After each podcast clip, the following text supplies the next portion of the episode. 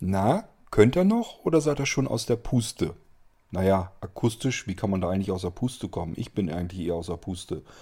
Witzigerweise, interessanterweise macht meine Stimme noch mit und ich habe ja nun eigentlich wirklich vorgehabt, dass ich die Audiobeiträge noch beiseite bekomme. Einen haben wir noch von der Bärbel. Hatte ich in der vorangegangenen F-Folge schon angemerkt. Ist jetzt noch ein U-Beitrag für Unterhaltung ja, was soll's uns weiter stören? Wir nehmen den mal mit rein, dass ich wirklich meine Audiobeiträge heute doch noch rausbekomme und ich hier leer bin, was das angeht. Starten wir mal mit Bärbels Audiobeitrag. Musik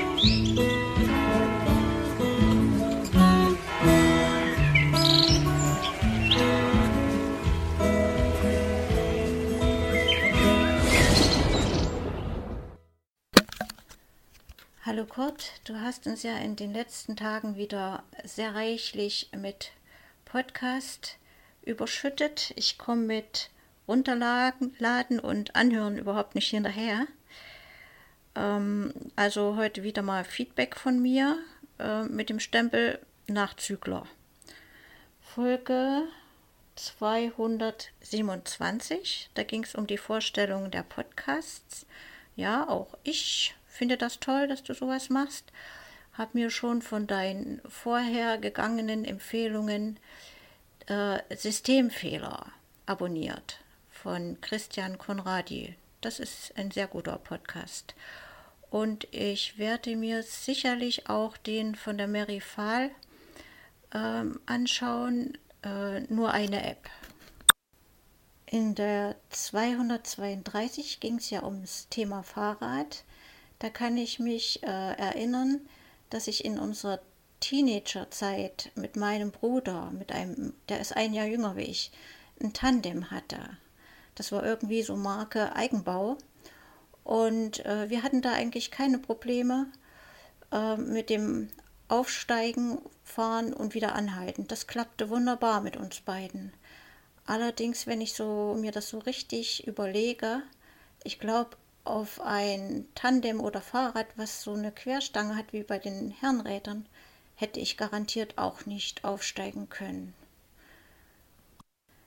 In der Folge 230 hattest du den Molino-Rekord vorgestellt. Das fand ich sehr, sehr klasse.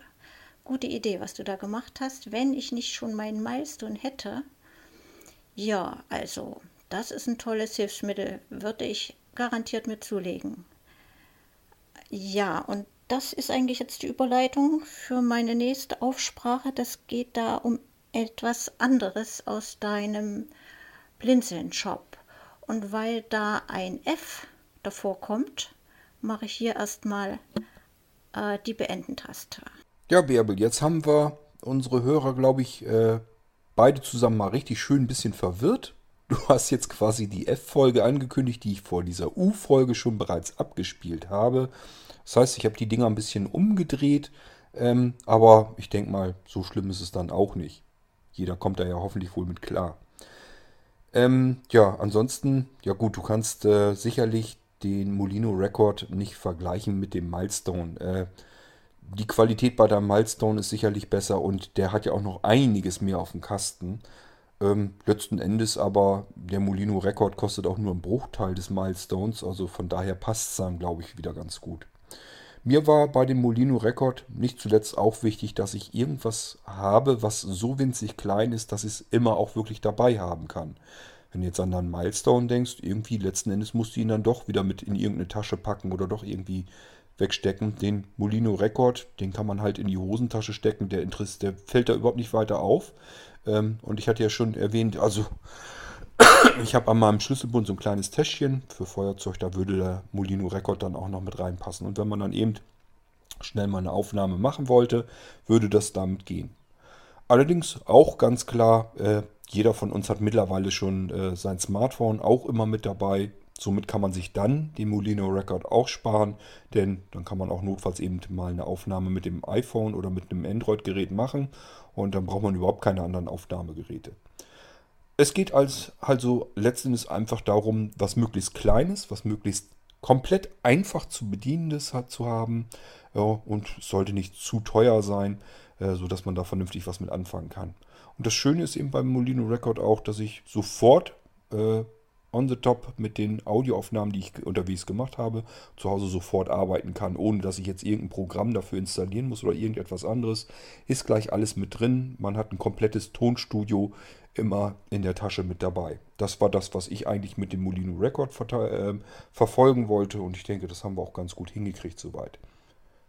Als ich den Molino Record vorstellte, haben ja schon ganz viele das Ding gleich bestellt. Das äh, Schärfste war, ich habe das nachts, bevor ich ins Bett gegangen bin, habe ich es in der Starter-Mailing-Liste eben geschrieben, dass es das Ding jetzt gibt. Und ich weiß gar nicht, es hat glaube ich keine zwei Stunden gedauert. Mitten in der Nacht kamen die ersten Bestellungen schon rein. Also es gibt Leute, die interessieren sich da sehr für. Und äh, manche haben auch äh, Fragen gehabt. Oder ich hatte auch einen dabei, einen Anwender, der hat ähm, den gleich bestellt, hat aber auch gesagt, wenn es jetzt noch sowas gäbe ohne Mikrofon und dafür mit einem 3,5 äh, mm Klinkenanschluss drin, dass er einfach selber irgendein Gerät dort einstopfen kann und davon aufnehmen kann, das wäre natürlich auch noch genial. Sowas sucht er auch noch. So, und dann habe ich gedacht, Moment mal, da habe ich doch irgendwas in Erinnerung. Habe nachgeschaut und tatsächlich, äh, die gibt es auch noch.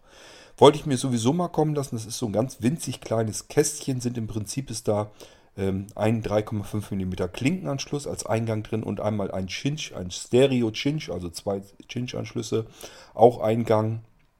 Und äh, auf der anderen Seite ist eben wieder ein USB-Steckplatz und ein SD-Kartenslot. Das ganze Ding lässt sich über USB-Strom wieder betreiben, also auch äh, kann man einen Akku dranhängen, kann man auch an den Computer anklemmen, kann man alles Mögliche mitmachen. Das habe ich mir jetzt erstmal bestellt. Das hatte ich sowieso schon länger vor, mir das Ding mal anzugucken. Ähm, ist dann also ein Audiorekorder, ein digitaler. Ist auch allein deswegen schon praktisch, weil ich kann mir mal eben eine Radiosendung, die ich vielleicht am iPhone abspiele, kann ich wie früher anno dazu mal wieder aufzeichnen, einfach indem ich das iPhone ähm, äh, eben mit dem äh, Gerät verbinde. Und ähm, ja, ich kann mir natürlich auch Musik, die ich normalerweise nicht aufzeichnen kann, wenn die über irgendeine Flatrate oder so läuft, äh, kann ich mir damit eben auch wieder mitschneiden und somit ein Album als MP3 abspeichern. Dieses Gerät speichert seine Dateien, die Aufnahmen sofort als MP3, als komprimierte MP3-Datei ab ähm, auf Speicherkarte oder eben Speicherstick. Ja, ähm, das Problem ist, äh, das wird sehr stark komprimiert. Man hat da wohl mehr Wert drauf gelegen, dass das Teil möglichst viel auf den Speicher bringen kann, als dass man da auf Audioqualität Wert gelegt hat. Das heißt, ich weiß noch nicht, ob das überhaupt, man da noch von Musikgenuss sprechen kann. Ähm, das soll 128 Kilobit pro Sekunde sein. Ich persönlich ähm, zeichne meine Musik meistens auch nicht mit ganz viel mehr auf. Äh, vor allen Dingen nicht, wenn ich irgendwie so andere Sachen habe, wenn ich ähm, Hörbücher oder sowas äh, äh, aufzeichne oder irgendwelche Mitschnitte. Das heißt, ich mache mir von einem äh, TV-Film oder von einer Dokumentation dort eine Soundspur. Ähm, dann mache ich nie mehr Kilobit. Meistens lasse ich es da sogar bei 96 Kilobit pro Sekunde laufen. Aber gut, das ist eben, ich komme damit klar. Also für mich ist das so okay. Hauptsache, ich kann das inhaltlich verfolgen. Ob das für andere Menschen dann auch die perfekte Lösung ist, muss ich da mal schauen. Ähm, das heißt, ich werde das ganze Ding mal testen und da muss ich mir überlegen, kann man damit auch Musik mitschneiden oder sollte man den Leuten da eher von abraten? Ist das Ganze überhaupt vernünftig brauchbar ähm, oder ist das vielleicht doch nicht so praktikabel? Aber jedenfalls hatte ich das vorher schon mal im Sinn und der Anwender, der jetzt den Molino Record auch mitbestellt hat, hat das eben den Wunsch geäußert, gesagt, wenn jetzt das Mikrofon weg wäre und eine kleine Klinkenbuchse dran, dann habe ich ihn in, im gleichen Moment noch zurückgefragt. Ich sage, wenn das Teil jetzt nicht unbedingt ein USB-Stick sein muss, sondern eben so ein kleines winziges Kästchen, wo du den USB-Stick erstmal reinstecken musst, dann könnte man das hinkriegen. Dann kann man sowas äh, tatsächlich hinbekommen und machen. Ähm, und dann sagt er, ja, wäre für ihn perfekt, weil er hat wohl irgendwie, dass seine Frau ab und zu für ihn mal irgendeine Radiosendung oder was mit aufzeichnen soll. Und deswegen suchen die sowas. Und dann habe ich einfach gesagt, ja, gibt es. Ähm, ich habe das mal mit bestellt. Ich schaue mir das mal für dich mit an. Und normalerweise rein von, der, von den technischen Daten her ist das völlig in Ordnung. Könnte man das sowieso mit in den Shop nehmen. Äh, Wenn es gut ist, dann werde ich hier sicherlich auch im Podcast darüber berichten, wenn das Ding in Ordnung ist. Und dieser eine Anwender wird sich wahrscheinlich freuen, dass er dann äh, das kriegt, was er eigentlich so im Grunde genommen auch wirklich gesucht hat. Schauen wir mal, was das wird. Aber so kommen immer so die Ideen zustande, indem irgendeiner mal nachfragt und ich dann denke, ja, irgendwas habe ich in Erinnerung, da war was. Guck dann nochmal nach, finde auch was und sage dann einfach, ja, gibt es. Ich bestelle mir das mal, schau mir das mal an, ob das was taugt, ob man es vernünftig bedienen kann. Bringt ja auch nichts, wenn man es blindlings nicht gescheit bedienen kann. Und wenn das okay ist, wenn ich sage, das ist so gut, dass es in den Blinzeln-Shop passt, dann kommt es da eben rein. Dann äh, mache ich da auch hier im Podcast wieder drüber und erzähle euch das in der Start-Mailing-Liste. Ähm, ja, ansonsten war jetzt nichts Wichtiges mehr, glaube ich, wo ich noch drauf eingehen müsste. Von daher würde ich mal sagen, äh, schönen Dank wieder, Bärbel, für den Audiobeitrag. Und äh, jetzt habe ich wirklich alle Audiobeiträge raus. Es sei denn, ich gucke jetzt ins E-Mail-Postfach und es kommen wieder Nachzügler nach. Aber dann ist es mir jetzt ehrlich gesagt dann auch egal. Noch mehr Podcasts mache ich heute nicht. Äh, das soll auch mal reichen. Ich habe euch wieder einen ordentlichen Latz voll äh, spendiert und hört das erstmal auf, bevor ich neue aufzeichne. Ich würde mal sagen, wir hören uns dann bald wieder, wenn ich die nächste Folge oder Folgen aufnehme und äh, beschenkt mich wieder reichlich mit euren Audiobeiträgen. Allein dadurch können wir schon ganz viele Podcast-Episoden hier fertig machen und ähm, dann haben wir alle was davon. Macht's gut, bis zum nächsten Mal. Tschüss, sagt euer Kurt Hagen.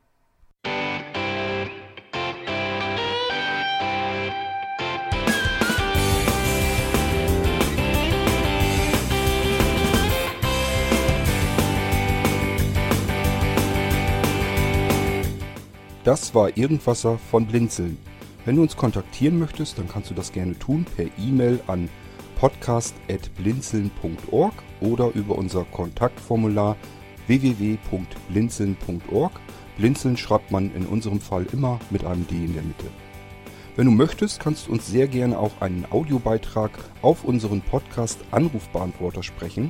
Der hat in Deutschland die Telefonnummer 05165 439 461. Und wenn du uns aus dem Ausland anrufen möchtest, dann ersetze einfach die erste 0 gegen die 0049 für Deutschland. Wir bedanken uns für dein Interesse und freuen uns schon darauf, wenn du auch beim nächsten Mal wieder mit dabei bist.